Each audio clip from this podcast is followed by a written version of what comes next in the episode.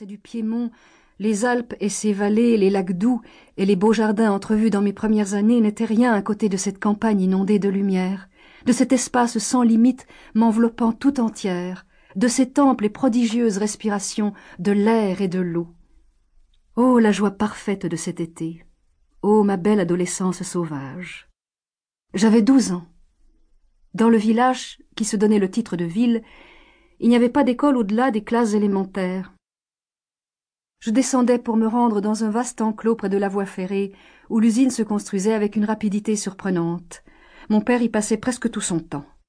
Tu m'aideras plus tard aussi, quand tout sera organisé. Tu seras ma secrétaire. Le veux-tu? Je me souviens d'une photographie de moi prise l'année suivante, alors que j'étais déjà employé régulièrement à l'usine. Je portais à cette époque un accoutrement hybride.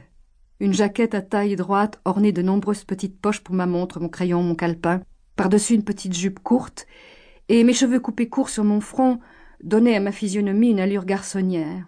J'avais sacrifié ma belle tresse aux reflets dorés, cédant à une suggestion paternelle. Cet aspect étrange correspondait parfaitement à ma situation d'alors. Je ne me considérais plus comme une enfant, je ne pensais pas non plus être une jeune femme. J'étais un individu affairé et convaincu de l'importance de sa mission. Je mettais dans l'exécution des travaux que mon père m'avait assignés une parfaite loyauté et une grande passion.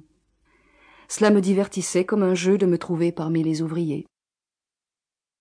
Il me trouvait juste, plus juste que mon père, et il cherchait à obtenir ma bienveillance par une adulation naïve, afin que j'intervienne en leur faveur auprès de l'homme qui les faisait tous trembler.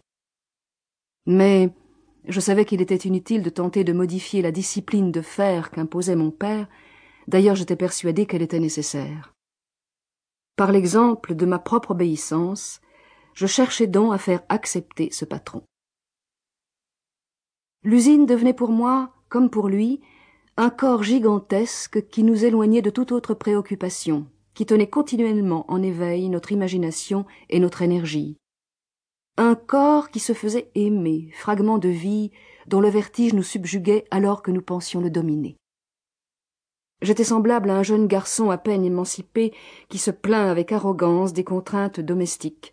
Je relevais avec le même ton de supériorité les négligences des petits et leur nonchalance envers les études, et le manque d'une autorité ferme et capable de les discipliner de la part de maman.